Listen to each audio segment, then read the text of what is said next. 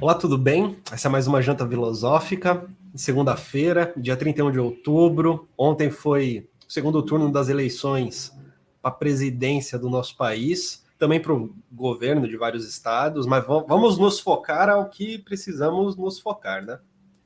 Lula foi eleito pela terceira vez presidente da nação, venceu Jair Bolsonaro numa disputa acirradíssima. Eu não sei ao certo como que terminou, mas foi o 50, alguma coisa contra o 49, alguma coisa. Foi apertadíssimo. O que mostra uma tensão latente, mas que nem tão latente, né? Muito presente, existente em nosso país. E que, acima de tudo, mostra que, de fato, existe uma divisão de como se entender sociedade, de como se entender vida política, e que talvez também essa divisão tão, tão bruta, é, essa disputa que foi tão acirrada, possa mostrar também uma certa falência da política, né? Como que mesmo assim a esfera política, mesmo assim, ela ainda não deu as condições para que se compreendesse de fato que, que se tinha uma eleição de destruição daquilo que é um projeto é, democrático liberal básico e uma eleição que pelo menos manteria, no caso do Lula, que manteria a política dentro da sua estabilidade democrático-liberal nesse sentido, né? Guilherme, tudo bem? Boa noite. Tudo ótimo, boa noite. Olha, eu tô com medo de ser irritantemente otimista nessa live aqui, porque desde ontem, não sei, eu tô muito otimista, ainda que a vitória tenha sido por uma margem muito apertada, mais apertada do que aquela que foi em relação a Dilma e o Aécio, né, na eleição de 2014. É, foi realmente ali no, no, nas filigramas, né? É, mas de todo modo é isso, cara. Chegamos aqui no dia 31 de outubro, Lula eleito e o comunismo finalmente implementado, né, cara? Não sei aí como que já está a vida de vocês, todos que estão nos assistindo nessas primeiras horas de comunismo, se vocês já fizeram um aborto hoje, é, enfim, se vocês já é, distribuíram é, crack para suas crianças, mas é isso aí, vamos lá. O comunismo venceu, né, Guilherme? O comunismo é. venceu. Democraticamente, né? É. Eleito democraticamente, o comunismo é. venceu. É isso aí. Eu vou fazer o seguinte: para a gente começar a conversa, eu vou colocar algumas matérias cujo objetivo é, é, é, simplesmente sambar na cara do bolsonarismo. Primeiro é, primeira matéria, né? Bolsonaro já é o candidato que mais demora a admitir derrota desde 2002. Vamos vamos só seguir um pouquinho com essa matéria, que ela é, é muito interessante. Derrotado neste domingo por Luiz Inácio Lula da Silva, do PT, Jair Bolsonaro já é o candidato que mais demorou a reconhecer o revés nas eleições, ao menos desde 2002.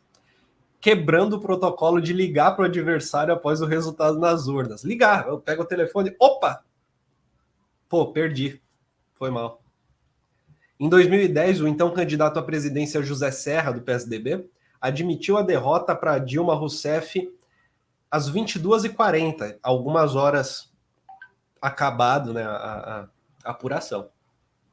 Bolsonaro decidiu não se manifestar nesta noite, segundo informaram a reportagem assessores próximos ao presidente. Daqui a pouco eu falo o motivo. Às 22h03, as luzes do Palácio da Alvorada, residência oficial, foram apagadas. Luto, luto pelo Brasil. Pouco mais de duas horas depois da definição da vitória do Lula. Durante o dia, o presidente e seus assessores despistaram a imprensa. Vou até aumentar aqui, ó. Acho que tá mais difícil, agora tá mais fácil de ler, né? A SECOM, que é a Secretaria de Comunicação, divulgou informações que não se confirmaram sobre possíveis pronunciamentos do governante. Alguns deputados federais da base bolsonarista comentaram o resultado das urnas após o anúncio da vitória de Lula. E agora, dois, dois exemplos são muito bons. Carla Zambelli, do PL. ela afirmou em mensagem. A Carla Zambelli é aquela que saiu com uma arma na mão perseguindo um cara na rua, só para matar a dúvida.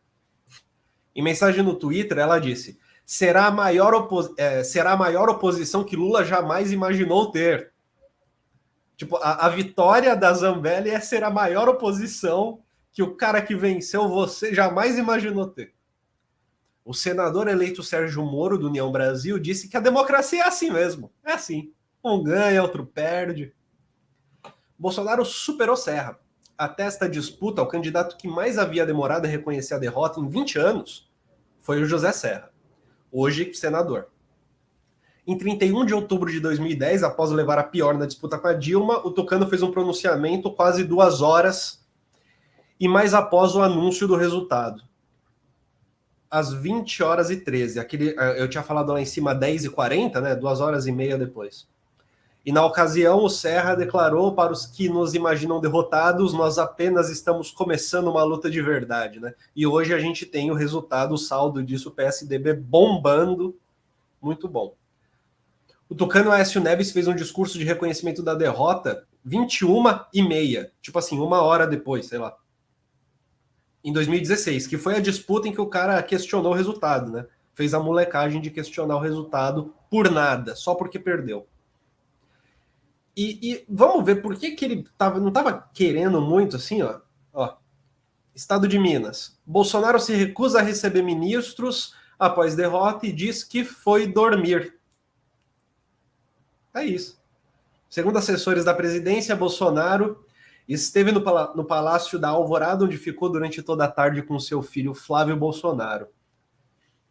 Uma hora depois do TSE ter declarado Luiz Inácio Lula da Silva eleito presidente do Brasil pela terceira vez, Jair Bolsonaro mantinha silêncio e se reuniu com o general Walter Braga Neto, candidato a vice. Né? E segundo os assessores, o Bolsonaro no Palácio da Alvorada ficou lá, esteve no Palácio da Alvorada, onde ficou a tarde inteira com o filho Flávio, Flavinho Bolsonaro. E a reportagem apurou que o presidente não quis falar ao telefone com ministros, nem recebê-los no palácio após a derrota. Mais tarde, o ajudante de ordem do presidente, Mauro César Cid, avisou a ministros do governo que tentaram falar com o mandatário que ele foi dormir. Às 22h06, as luzes do Palácio da Alvorada foram apagadas. E era isso. Ele estava dormindo, por isso que apagou as luzes. O chefe do executivo evitou falar com aliados e não fez nenhum pronunciamento público sobre a derrota para o ex-presidente Luiz Inácio Lula da Silva. Um grupo de apoiadores ficou próximo ao Alvorada. É interessante ter os seus, os seus próximos próximos de você nesses momentos, com certeza. Antes de colocar a próxima matéria, que tem a ver de fato com, com o discurso mesmo de, de reconhecimento da derrota, eu vou dar uma boa noite aqui para o Júnior Gabriel. Júnior, boa noite, tudo bom? O Caio, boa noite, Caio. Salve. E boa noite, Alex, tudo bem? Saudações democráticas. Fiquem super à vontade. Quem quiser participar da live, o link está no primeiro comentário fixado no chat. Fique à vontade para entrar, para dar sua opinião, fazer a sua crítica, seu desabafo. Fique super à vontade. Guilherme, e dormir às 10 da noite é cedo, né? Disciplina militar, você acha? Olha, será que ele foi dormir antes da, Gis da Gisele, né? Da Michele? Será que ele dormiu com a Michele? O que será que aconteceu nessa mal malfadada noite de sono aí do Bolsonaro? É, que parece que ainda não acabou. Isso que é o mais curioso. Parece que ele ainda está dormindo. E aí, veja, é, para mim, sinceramente, assim, tanto faz é, se o Bolsonaro ele tá triste, se ele tá cansado, se ele tá rancoroso, ressentido, se ele brigou com a Michelle, é, se ele tá resolvendo contendas familiares, seja lá o que for. O fato é que é segunda-feira, é um dia útil, é, e numa segunda-feira, de um dia útil, uh, o presidente da República ele tem responsabilidades, ele tem protocolos a serem seguidos referentes ao cargo para o qual ele foi investido. E uma dessas responsabilidades, evidentemente, é começar já a trabalhar é, por uma transição é, de governo, né? É, e também, é, evidentemente, é, é, a, assumir a derrota. Quer dizer, a gente não está falando aqui de é, caprichos é, que deveriam ser feitos pelo Bolsonaro. A gente está falando de obrigações mesmo da, da função que ele exerce. Então, é, é, inadmissível que o presidente da República é, fique um dia inteiro, basicamente, sem agenda, e a gente não sabe até, quanto, até quando vai durar é, isso.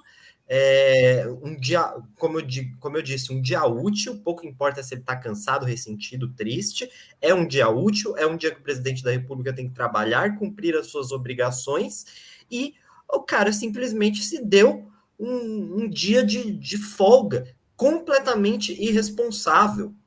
É, lógico, não, não, não há uma lei que diga que ele tenha que ir lá e se manifestar em, em apoio ao, ao candidato vencedor, né? É, mas ele pelo menos deve, deve cumprir alguma agenda hoje. Ele não pode se enterrar ali no Palácio do Planalto, fingir que não existe e ficar é, é, chorando. Não, não, não, não condiz com o que o cargo dele representa. Isso só mostra a palhaçada que é né, o governo Bolsonaro. É uma palhaçada tão grande que ele está com vergonha agora, né? Não é que ele está com vergonha, ele colocou agora uns. Um, ele é, tem esses caminhoneiros, coitados, agora que estão aí barrando essas estradas, né? E o Bolsonaro não se pronuncia a respeito disso, que é uma irresponsabilidade muito grave. E o, e o que é um pouco tragicômico você ver esses caminhoneiros, é, na medida em que, poxa, cara, eles estão ali é, tem, lutando pelo que, no fim das contas, seria uma tentativa de Jair Bolsonaro e família de ter uma anistia, sabe? De se livrar de alguns processinhos, porque é, eu tenho a impressão que isso é o máximo que se vai conseguir. É, então, assim, eles estão pensando que estão lutando assim por uma grande revolução ditatorial, mas no fim das contas, eles estão sendo usados ali como boi de piranha é, para o Bolsonaro negociar é, alguma espécie de imunidade em relação a, a, todos os crimes e todas as irresponsabilidades que ele, come, que ele cometeu. Então, realmente, os caminhoneiros estão se prestando a um papel, assim, muito triste, né? E é isso aí. Mas é isso aí. Mas vamos falar da vitória, né? Isso responde um pouco o que o Ian Abraão colocou aqui. Boa noite, Ian, tudo bom? É, o que rolou no Nordeste com a PRF foi uma jogada com a Polícia Rodoviária Federal, onde ela parou alguns transportes coletivos, foi uma jogada. Mas pensando que ainda tem dois meses, quais as próximas, né? Acho que uma delas é o que está acontecendo hoje, né? Tentativas Olha, de amenizar um pouco o resultado das eleições. A polícia seria interessante porque a, a polícia uh, rodoviária federal ela é de uma eficiência e uma proatividade incríveis é, quando se trata em é, barrar ônibus com pneu careca no interior do Nordeste, né, de alguns estados do Nordeste, interior do Pará. É, em compensação, ela é de uma ineficiência é, impressionante quando se trata de barrar essas manifestações dos caminhoneiros, é, que são manifestações completamente legítimas na, na, medida em que elas estão indo contra toda uma votação da maioria da população, ainda que seja uma pequena maioria, mas que decidiu livremente por escolher o Lula, né? É, então, realmente a Polícia Rodoviária Federal também, né? É outra, institui outra instituição que, durante a gestão Bolsonaro, a gente viu que virou uma grande parafunda. Mas no fundo é isso, né? A gente vai ter. A gente vai ter talvez alguns desenrolares nesse, nesses próximos meses que no fundo tentem tirar um pouco a possibilidade do Bolsonaro ter que arcar com ele enquanto pessoa, né, e alguns líderes ali bolsonaristas que fizeram tiveram participação direta não só na campanha do Bolsonaro e nos possíveis crimes que podem ser encontrados na própria campanha, mas também ao longo do governo. E aí eu já não sei como enquadrar, né, juridicamente como seria isso, mas enfim. Tentativas de tentar suave, tentativas de tentar é bom, né? Tentativas de suavizar um pouco o fato de que esse é o destino, assim, manifesto, né? Não tem, não tem muito caminho depois da derrota que não seja, de fato, disputar uma tentativa de não ser preso. Porque se fosse para ter um golpe de fato, eu acho que já teria acontecido. É, observando assim as articulações no segundo turno também, eu tenho a impressão de que a chapa do Bolsonaro não, não tinha muitos aliados, observando depois da derrota como que muitos políticos co começaram a dar o seu reconhecer a derrota, reconheceram de fato políticos da base. Aí para mim fica claro assim o lance de pular do barco no sentido parlamentar da coisa, né? e que não aconteceria, eu acho, que se tivesse, por acaso, se tivesse algum golpe de fato para vir à tona. Ao mesmo tempo, sobre o exército também, que eu acho que poderia ser um medo, não, não consigo, nesse momento, eu não consigo ver muita ameaça também, pelas declarações do próprio exército. E por fim, é, aquela jornalista Oyama, do UOL, ela lançou uma matéria que são poucos caminhoneiros que fazem parte dessas manifestações, né? A maioria não tem nada a ver com isso, né? A Oyama costuma ser a jornalista que faz as matérias indicando que o exército adora a democracia, não tem nada a ver com golpe, nem nada disso. Bom, mas é, é, foi a única que eu vi falando sobre isso, como se tivesse de fato colhido informação de fato, né? Diga lá, Guilherme. É, então, isso é, uma, é, um dos motivos pelos quais eu, te, eu acordei um pouco otimista hoje. Ao longo do dia, eu fui ficando otimista. É, tem, é, é para mim, tem se a, a, afigurado a impressão de que o, o, o, esse centrão bolsonarista é, ele tem um pouco a consciência de que ainda que a vitória tenha sido por uma margem apertada, é, é essa vitória não quer dizer que nós tenhamos 50% da população bolsonarista raiz ávida por intervenção militar é, para ontem, sabe? Acho que é, há a impressão de que é uma fatia, é, ok, expressiva do eleitorado bolsonarista, mas que é, sequer deva representar talvez até a maioria né, dos votos do Bolsonaro. É, os votos do Bolsonaro eles trazem juntos também antipetismo, é, um conservadorismo, mas assim, não traz uma vontade imediata de disruptura, nem nada disso. É, então, que não, não tem como se é, é embarcar numa aventura golpista. Agora, isso agora a gente vai acompanhar os próximos passos, né, disso. O que a gente vê até agora como mobilização foi justamente por isso que eu falei, né, dos caminhoneiros, o que é lamentável, porque você vê que é a classe mais vulnerável, é realmente o boi de piranha, porque a, até as polícias, a gente havia comentado é, na, na última live que a gente fez aqui, né? Será que as, as polícias vão querer embarcar numa aventura golpista? Porque, querendo ou não, os policiais, sejam eles federais, é, militares, civis, estaduais, eles têm ali um cargo público, uma estabilidade, um salário, é, eles é, têm riscos de sofrerem processos administrativos, disciplinares, Quer dizer, será que eles vão querer embarcar numa. Será que os policiais, esses agentes públicos, vão querer estar na vanguarda de uma aventura golpista bolsonarista? É... Muitos quadros das Forças Armadas também, né? É... será que eles vão arriscar é, a, a, a, pele, o cargo, enfim, a, de certa forma, até a estabilidade que eles têm como agentes do Estado para estar é, tá na vanguarda do golpismo bolsonarista? Aparentemente não é isso que se é, é, é, manifestou nessas primeiras horas pós-vitória do Lula. Em compensação, a gente tem sim o quadro dos caminhoneiros autônomos, é, esses, esses sim, né? Esses eles é, é, têm menos coisas a perder, digamos assim, do ponto de vista do, da, da, própria carreira deles, né? Afinal de contas, são caminhoneiros autônomos que é, sequer dependem única exclusivamente de, de um patrão, né?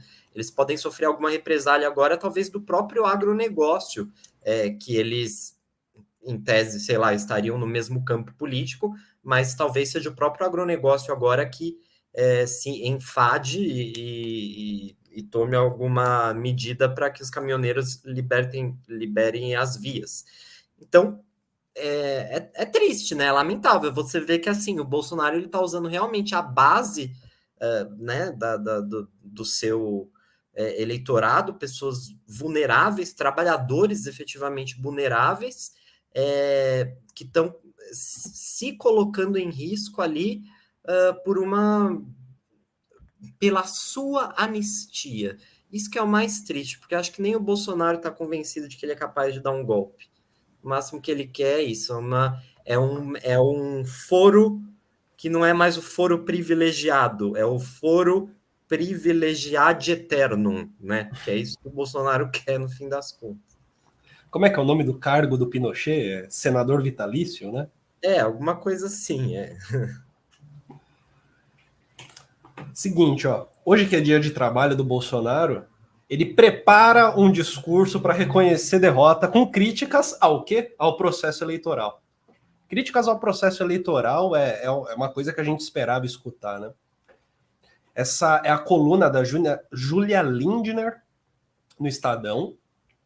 Vou ler só os primeiros parágrafos para a gente entender. Saiu agora há pouco à tarde. O presidente Jair Bolsonaro se prepara para reconhecer ainda nesta segunda-feira a vitória do ex-presidente Lula do PT após quase 20 horas de silêncio. Mas ele também pretende fazer críticas ao processo eleitoral. De acordo com aliados, a ideia é que ele faça um discurso para enaltecer os 58 milhões de votos que recebeu. Em seguida, a ideia deve, em seguida deverá fazer algum tipo de contestação que não valide o resultado por completo, para insinuar que teria sido injustiçado. A demora para fala ocorre porque há dúvidas sobre o formato desse questionamento. Aliados querem que o presidente adote um tom de voz moderado, sem esbravejar ou fazer ameaças. Assim, a ideia é valorizar o desempenho do presidente nas urnas. Pessoas próximas alegam que a contestação ficará dentro do sistema constitucional, nos moldes do que foi feito por Aécio Neves do PSDB em 2014 ainda não se sabe se Bolsonaro chegará a pedir a recontagem de votos, como fez o Tucano. Foram recontados logo em seguida e foi dado que estava top na, na, no, no, momento da Écio Neves. Né? Bolsonaro está reunido desde cedo com os ministros e aliados, depois de dormir, como a gente viu mais cedo, como a gente viu no início da live, para decidir como se posicionar diante da derrota no segundo turno. Assim como ocorreu na primeira etapa, o presidente não esperava perder e, segundo relatos, ficou aborrecido com o desempenho. Sim, razoável. Ministros como Ciro Nogueira e Fábio Faria ainda não se posicionaram sobre o resultado porque não querem falar antes do presidente. Isso é, é um gancho que não tem muito a ver, mas me permitam essa liberdade poética aqui. Ó. Jovem Pan News demite Caio Coppola. Após exato um ano da sua recontratação, o comentarista Caio Coppola foi demitido do Grupo Jovem Pan. Desde novembro passado, ele fazia participações no canal pago Jovem Pan News. Ele já havia trabalhado no grupo até 2019, quando recebeu uma proposta, mudou para a CNN, foi fazer o grande debate, integrava o quadro Liberdade de Opinião, que se tem que ter liberdade de opinião para falar é, as paradas dele. Não ficou sequer três dias desempregado da CNN para a Jovem Pan, voltou para lá. E a Jovem Pan começou esse esse processo, né? Mais gente foi demitida. Putz, eu esqueci o nome do rapaz de cabelo grande. Eu vou lembrar o nome dele e vou trazer de volta, mas vamos para os motivos da demissão. A Jovem Pan já demitiu três grandes nomes do bolsonarismo que faziam parte do seu quadro. Segundo funcionários da, jo da Jovem Pan ouvidos sob anonimato, vários motivos podem ter causado a queda do comentarista de direita e bacharel em direito, no joguinho de palavras bom. Um deles é que, desde a recontratação, Caio Coppola passou a agir como diva da TV, gravando poucas participações. E depois de assinar o contrato, ele tirou férias. Mas o que isso tem a ver, né?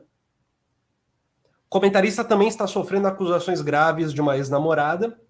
Elas não foram esclarecidas ou divulgadas até o momento, mas envolvem a filha dessa ex-namorada. Enfim, a Jovem Pan demitiu já três participantes ali do seu, do seu quadro, depois da vitória do Lula, da derrota do Bolsonaro. Para mim fica evidente também a tentativa de. Porque assim, a Jovem Pan virou um canal de televisão de fato. Virou de fato um meio de comunicação multimídia. E não dá para esse meio de comunicação morrer só porque o Bolsonaro perdeu, né? só porque o bolsonarismo tende a cair para mim ficar óbvio a tentativa de voltar a um círculo onde estão Estadão, Folha, onde está o UOL, onde está a Rede Globo, aquele, aquele campo da democracia neoliberal, onde você vai criticar o Lula para caramba, mas não vai ser um absurdo bolsonarista, né? Não, não vai pisar fundo na jaca por qualquer motivo, como, como eram as participações do Caio Coppola. Guilherme, o Ian ele diz o seguinte, ó, não sei se dá para baixar a guarda não.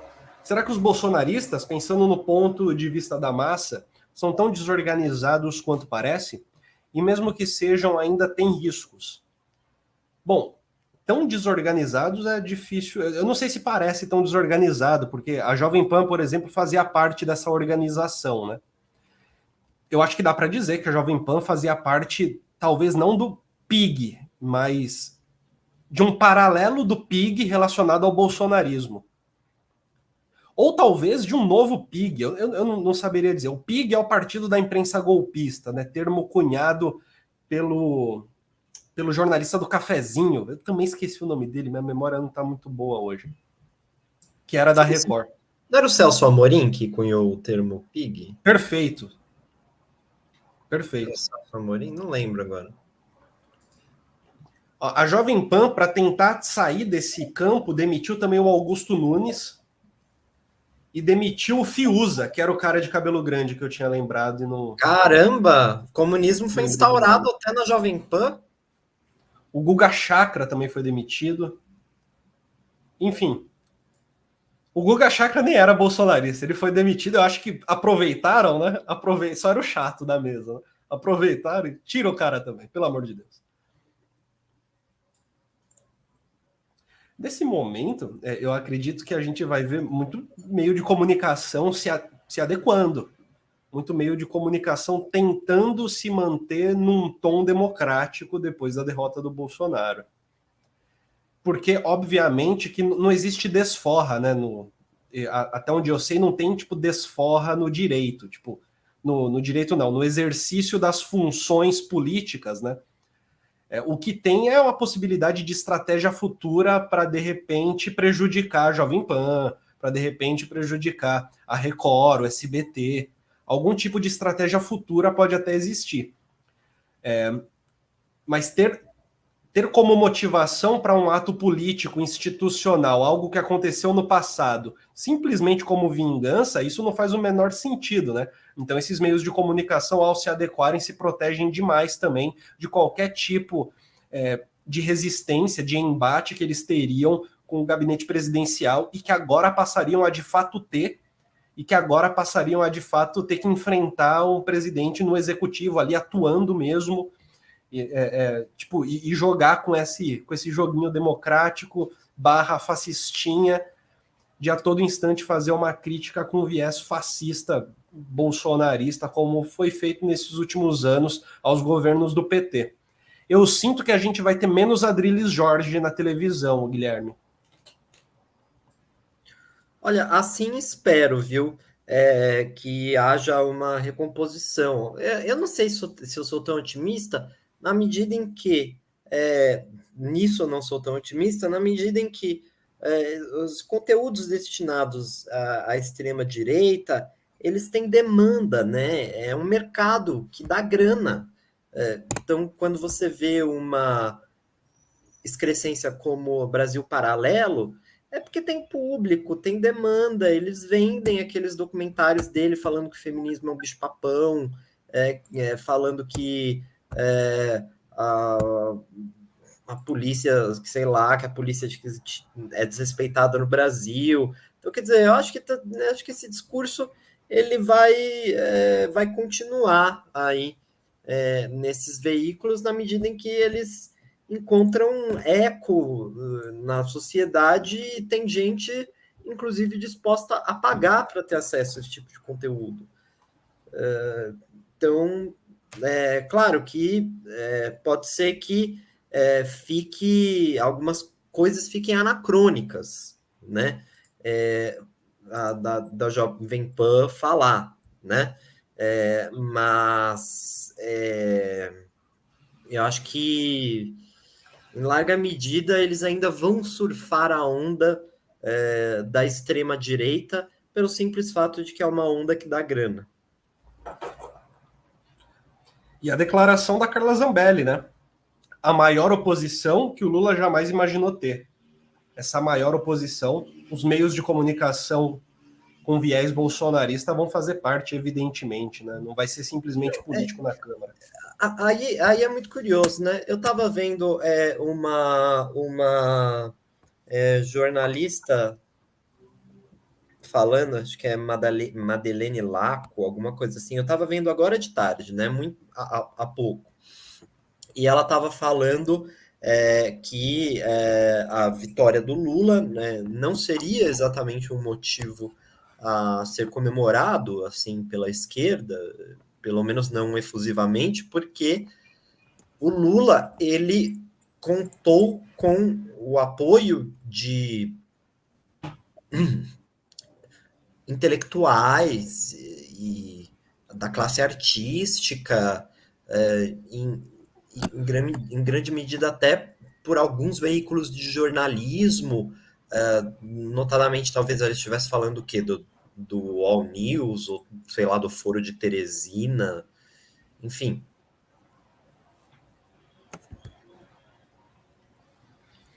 Eu fiquei pensando, pô, essa pessoa tá completamente fora da realidade, né, cara? Isso é uma coisa que me incomoda no jornalismo, sempre é isso, cara. Jornalismo fora da realidade, cara. Você acha que mesmo que Chico Buarque tem algum impacto eleitoral na, para ganhar voto do Lula? Ou que diz um jornalista ABC ou D ali na, na no, no UOL, ou no foro, ou foro de Teresina, xadrez verbal? Cara, o que, que é isso? Essas pessoas elas se, elas se dão uma relevância que elas não têm, na verdade. É, não é nem por incompetência delas, é porque simplesmente não tem mesmo. É, quer dizer, a, a, classe artística, eu adoro Chico Buarque, o Vinícius também adora Chico Buarque, mas é, com todo respeito, é, a Carla Zambelli sacando uma arma e correndo atrás de alguém no meio da rua virou mais voto é, do, do, do, do, Bolsonaro para o Lula do que o Chico Buarque, sabe? É, o Roberto Jefferson atirando ali em policiais, quer dizer, também virou mais votos do que uh, o fez toda a classe artística, todos os intelectuais, todos os economistas. Então ela falava como se fosse uma grande catástrofe, assim, olha, mesmo os grandes intelectuais, as mentes por trás do plano real, mesmo a classe artística, mesmo é, alguns veículos de mídia estando a favor do Lula, Lula ganhou por uma margem pequena. Ou seja, como se isso é, fosse um grande caos. E aí você. É, e, e, aí, por que, que eu acho que isso é uma análise completamente descolada da realidade? Ela se esquece que Chico Buarque não dá voto. O que dá voto são bilhões de, de, de reais investidos, jogados diretamente na veia é, da, da economia às vésperas da eleição. Isso dá voto. Se eu pudesse falar para ela, ó, isso que dá voto, gente. É pessoa recebendo dinheiro ali na conta na hora, é taxista recebendo dinheiro ali, ó, caminhoneiro recebendo dinheiro ali, ó, vendo o auxílio, o auxílio que foi majorado e ainda também às vésperas da eleição a possibilidade de se fazer um crédito consignado ao Auxílio Brasil.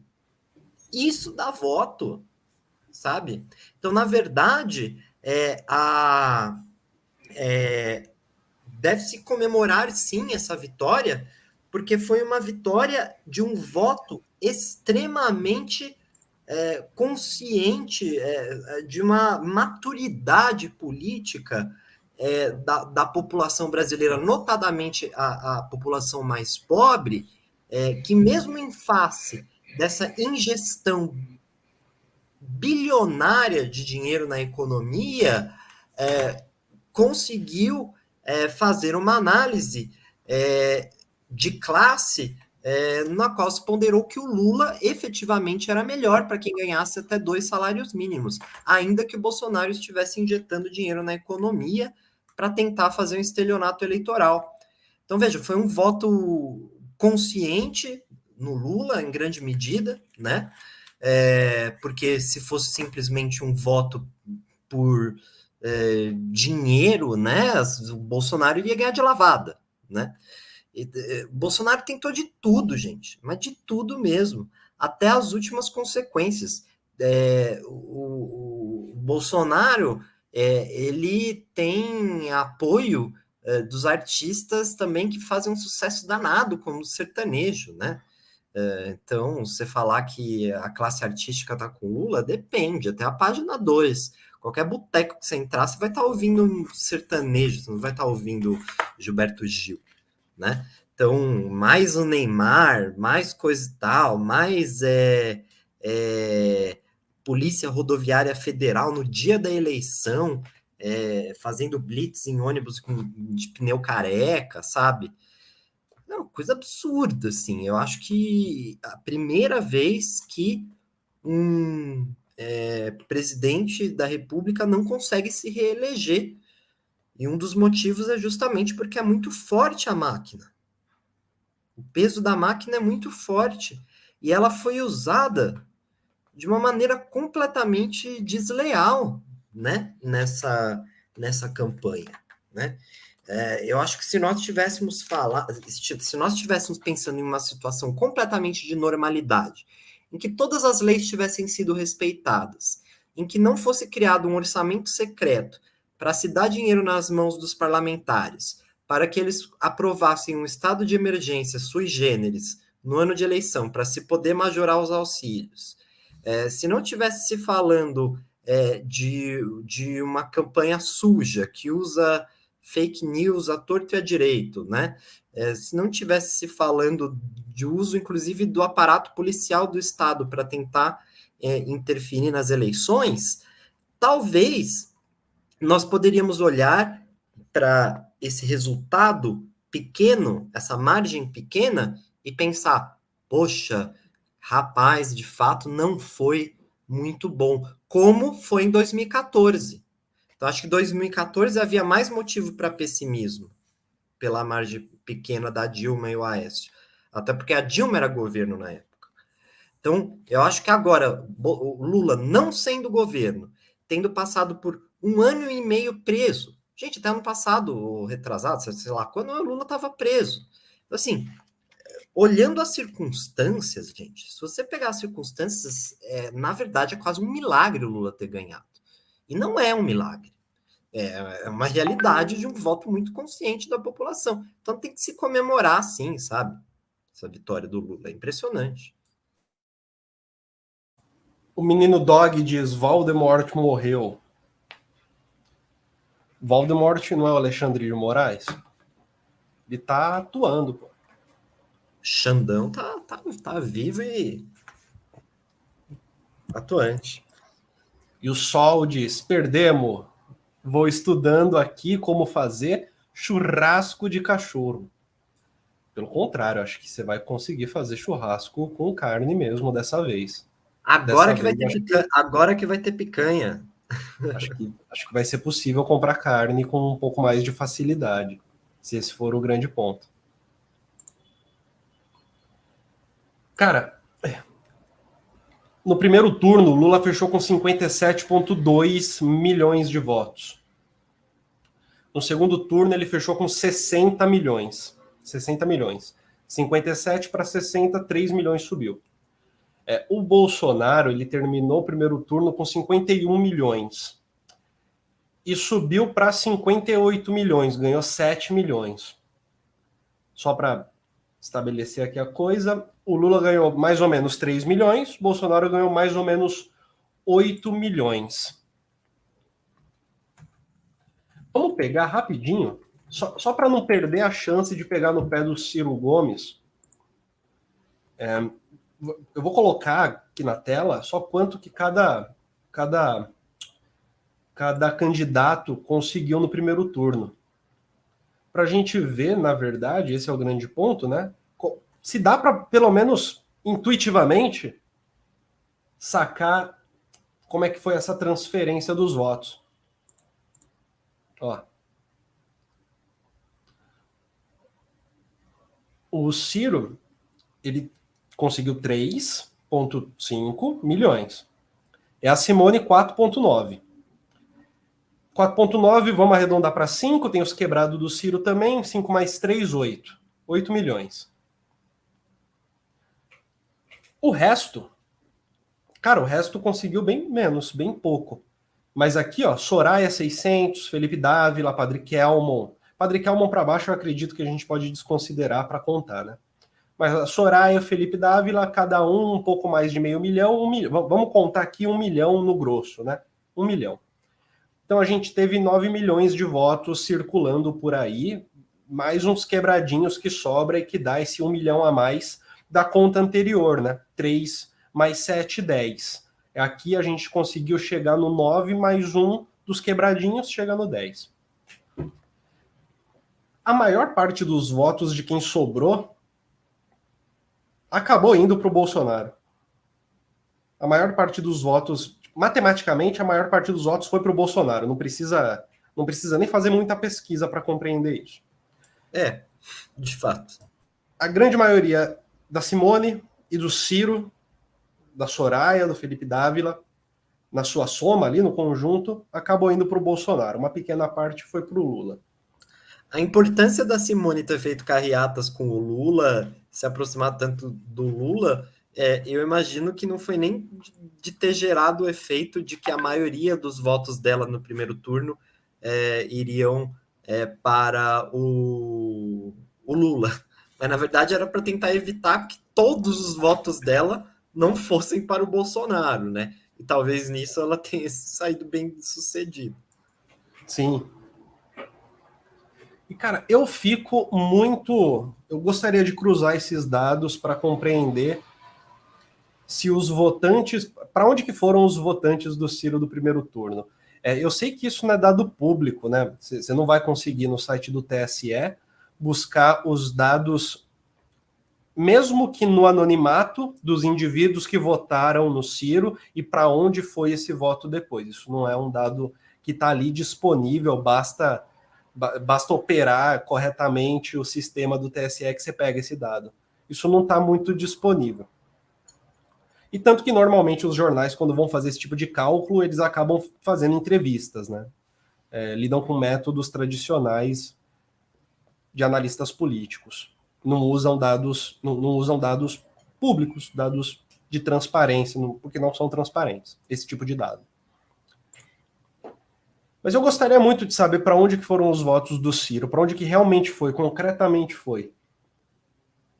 Porque isso seria, de fato, o fim da trajetória política, né? Conseguir compreender que desses, desses poucos milhões que votaram, a sua maioria logo em seguida foi para o Bolsonaro e não foi para o Lula.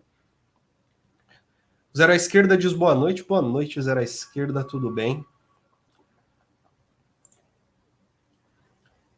E me interessa um pouco saber também do MDB, para onde foram os votos, simplesmente pela curiosidade de compreender o eleitorado do MDB, quem vota no primeiro turno do, do MDB, para onde que vai no segundo turno. essa pura curiosidade também de compreender, porque para mim é um mistério. Eu assumo intuitivamente que é Bolsonaro, mas enfim. Eu tenho a impressão que o voto de terceira via é um voto muito impactado, né? Para usar até uma palavra pejorativa, né? É um, voto muito dodói com esse negócio da corrupção, sabe? Fica muito, ai meu Deus, Lula ladrão, Lula ladrão, não consigo. Eu acho que esse discurso anticorrupção é, é o é o é a expressão do voto que vai para a terceira via e acabou indo parte para o Ciro e parte para a Tebet. Como a Lava Jato fez uma campanha é, de marketing muito bem sucedida para fazer essa associação imediata, né, de, do PT, a maior esquema de corrupção do mundo, do planeta, que nunca vai ser superada. Então, eu acho que por isso esses votos têm uma facilidade muito grande de parar para o Bolsonaro, né? É, porque efetivamente a questão anticorrupção ainda é algo que pega muito forte no, no contra o PT, pesa contra o PT. O Flávio Bolsonaro já assumiu a derrota. E depois do resultado das eleições, isso é uma fofoca, não tem nada a ver, mas é engraçado. O Bolsonaro e a Michelle pararam de se seguir nas redes sociais. É, depois a Michelle fez um post dizendo que é, não é o Bolsonaro que coordena as redes do é, dele mesmo. É, a gente sabe que é o Carluxo, né?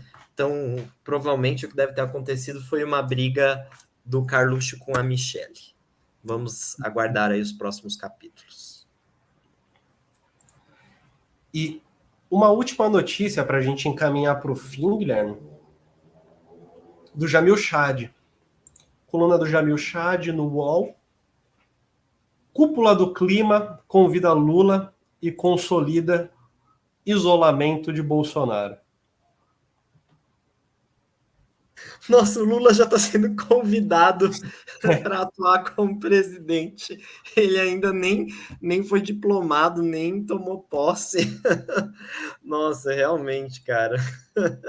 O presidente eleito, Luiz Inácio Lula da Silva, foi convocado nessa segunda para participar da cúpula das Nações Unidas para o Clima. Sensacional. Que ocorre em novembro, ainda nesse ano. Tipo assim, não ocorre quando o cara vai ser presidente mesmo. Exato. A proposta foi feita pelos próprios anfitriões do evento às autoridades egípcias. Puta que pariu, sabe? Nossa, é humilhante. Entre diplomatas, o gesto foi considerado como uma mensagem clara de que a comunidade internacional já não quer Jair Bolsonaro como interlocutor, não quer falar com o cara, mano.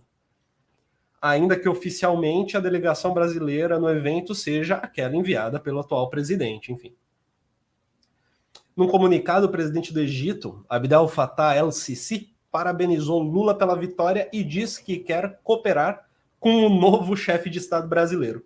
Mas também revelou que convidou o presidente eleito para a COP27.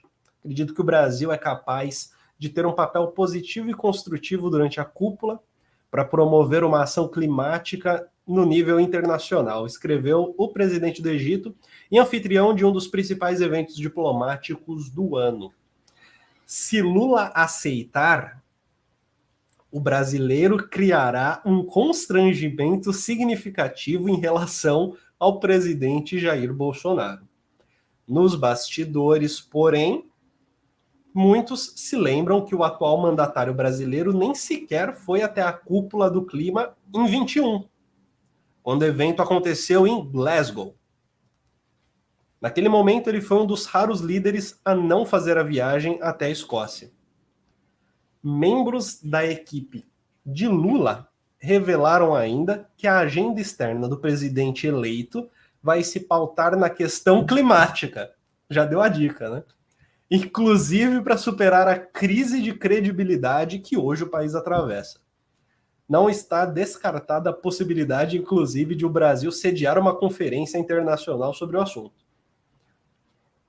Já pensou se os dois vão, né? Porque a, a, comitiva oficial ela é enviada pelo governo federal. O Bolsonaro pode se colocar nessa comitiva oficial, né? não, não teria problema nenhum em relação a isso. E seria sensacional. Ó, depois de semanas de uma coordenação detalhada, democracias ocidentais se apressaram para parabenizar Luiz Inácio Lula da Silva pela vitória com telegramas, mensagens nas redes sociais, ainda na noite de domingo, mensagem no Zap, no Telegram, SMS. A meta era de criar um cordão sanitário que impedisse Jair Bolsonaro de repetir a estratégia de Trump e questionar a lisura da eleição ao parabenizar Lula, o que Biden, Macron, Scholz e tantos outros fizeram foi sinalizar que confiavam no processo eleitoral e nos resultados das urnas eletrônicas. Mas é um segundo recado. A partir de agora, reconhecem que o poder legítimo do Brasil, no Brasil, aliás, está com Lula, mesmo o presidente eleito e em exercício sendo Jair Bolsonaro. Entidades internacionais também se expressaram, como a Organização dos Estados Americanos, a OEA. E o processo de isolamento do Bolsonaro foi completado nessa segunda-feira, quando os maiores aliados do Brasil fora do Ocidente, China e Rússia, e Rússia, que o Bolsonaro estava lambendo a bota até um segundo atrás, deixaram claro que querem estabelecer parcerias amplas com Lula. Em menos de 24 horas, portanto, uma espécie de cordão sanitário foi estabelecido, enquanto assessores de Lula indicam que a busca pelo presidente eleito por parte de governos e entidades internacionais explodiu. É isso. Imagina, você está lá, você está lá trabalhando, seja lá qual for o seu trabalho. E aí, porra, você está no aviso prévio. Você ainda está trabalhando, você está no aviso prévio. E aí começam a fazer reuniões, a decidir coisas, a planejar coisas, a, a como é que fala? Tomar decisões, assim, te excluindo completamente. Tiram o computador da sua mesa, dão, deixam você sem nada ali, né? tipo. É. Já chamam a pessoa que vai ocupar o seu cargo, mesmo sem ela estar de fato atuando. As Exato. coisas acontecem à sua revelia. E o máximo que você pode fazer é pedir para o caminhoneiro parar de trabalhar na segunda-feira. É isso. O máximo que você pode fazer é colocar os, os caminhoneiros. O máximo que você conseguiu convencer, né, é, de mobilização foram os caminhoneiros autônomos. É, imagino que não deva durar muito tempo. Isso não, viu? Primeiro porque não está tão forte uh, e segundo porque é, eu acho que é, o, o Bolsonaro ele já está virando uma figura é, tão irrelevante que assim ele já está se comunicando pela via de assessores de fofocas ou pela voz indireta de seus filhos, é, de líderes do seu partido. Então a gente fica descobrindo assim que aparentemente o Bolsonaro vai aceitar o resultado, diz Ricardo Salles, diz o assessor X, diz o Flávio Bolsonaro. Uh, quer dizer assim, ele está terceirizando uh, essa própria tarefa, assim, sabe, de, enfim, ter que deixar quieto enfim, assumir a derrota, né? Ele não, não vai assumir a derrota, talvez ele, né? ou assuma cheia de, enfim, que houve fraude, foi injusto, não sei o que lá. É, ele não está com coragem, né, de chegar e assumir a derrota, né? Essa é a verdade. Mas os filhos dele já estão fazendo isso por ele, os, os, os, os amigos próximos, Ricardo Salles, coisa e tal Talvez só a Carla Zambelli ainda embarque aí numa aventura, ela junto com o Roberto Jefferson, o que é ótimo, é maravilhoso. Ela, Roberto Jefferson, deem as mãos, segurem a mão do, do Bolsonaro e ninguém solta a mão de ninguém, os três, porque aí os três se afundam mesmo. É, a Zambelli ela pode fazer isso metendo uma arma, né? Segurando ali a, a pistola e, porra, fizeram uma montagem que era uma cena do Resident Evil. Tava ela ali segurando a pistola, entrando na sala, o zumbi morrendo e tal. Bom, gente, eu acho que a gente chegou num ponto que, pô, da hora, segunda-feira, depois das eleições do Lula, depois da eleição que sagrou o Lula, o novo presidente do Brasil, ainda não em exercício, mas já em exercício ao mesmo tempo? Talvez. A gente conseguiu falar sobre algumas algumas pequenas gafes né, políticas nesse momento de assumir a derrota e de, de fato é difícil de fato. Principalmente quando é disputado desse jeito, né? Fica com menos cara de futebol, né? Normalmente se diz política, tipo futebol, torcida tal. Quando é disputado dessa maneira, não tem nada a ver com futebol mesmo. Aí a derrota, ela, ela ocasiona uma certa morte política, de fato. Ela, sei lá, necessidade de reconstrução. O próprio Fernando Collor precisou disso e quando aparecia ao lado de Bolsonaro, ainda hoje era reconhecido como o cara que cagou o país no início da década de 90, né? Não deixou de ser reconhecido como tal, é difícil de fato. A gente conseguiu passar também por esses momentos belos de Carla Zambelli segurando uma arma no, no dia antes da eleição, quando já não podia mais ter porte de armas, né? Tipo assim, uma série de, de desvios acontecendo ali nesse ato, nesse vídeo gravado, a mentira de que é, ela teria sido agredi, agredida por um cara e ele foi atrás dele com a arma, mas na verdade ela tropeçou, ela caiu, tropeçou, se machucou quando caiu, quando tropeçou, ficou nervosa por algum motivo ali, não sei o que o cara falou, pegou a arma e foi atrás. Que é justamente o oposto do que a gente viu semana passada aqui com o João, do policial em Alphaville se controlando para não arrebentar o rapaz na garagem, lembra disso? É. É curioso, porque tem que ser. Né, isso mostra, né? Olha, olha a pessoa é, que adquire porte de armas, né? A pessoa que, por um tropeção, ou se um julgamento, uma proteção, é, é, após uma provocação e um tropeção, o sangue sobe na cabeça e ela quer sair matando quem tiver na frente dela. Né? Isso sem contar o capanga dela, que ele estava numa rua estreita, de uma via, de uma para ir, uma via de voltar. Ele deu um tiro para o alto, uma rua estreita cheia de prédio. E deu um tiro para o alto. Como se tivesse jogando videogame, como se fosse um campo aberto. Sei lá. É. E vamos indo embora? Vamos indo embora? Semana que vem a gente volta com a programação é, debatendo temas que não necessariamente têm a ver com as eleições presidenciais, não necessariamente é, e, têm a ver com. E vamos comemorar, né? Só queria dizer isso agora nesse final aqui, como palavra final. Vamos comemorar um pouco, porque afinal de contas é isso. Ah, é, o outro lado teve 59 milhões de votos, mas isso não quer dizer que existam 59 milhões de Carla Zambellis no Brasil, sabe? Muita gente aí votou no Bolsonaro por motivo X, Y, Z, assim, mas não são pessoas necessariamente homofóbicas, perversas e nada disso. É, claro, existem muitas pessoas que são assim, infelizmente, né? É, mas não, não representa é, a metade da população brasileira é, que não votou no Lula. É, então, acho que quanto a isso a gente pode ficar até relativamente tranquilo.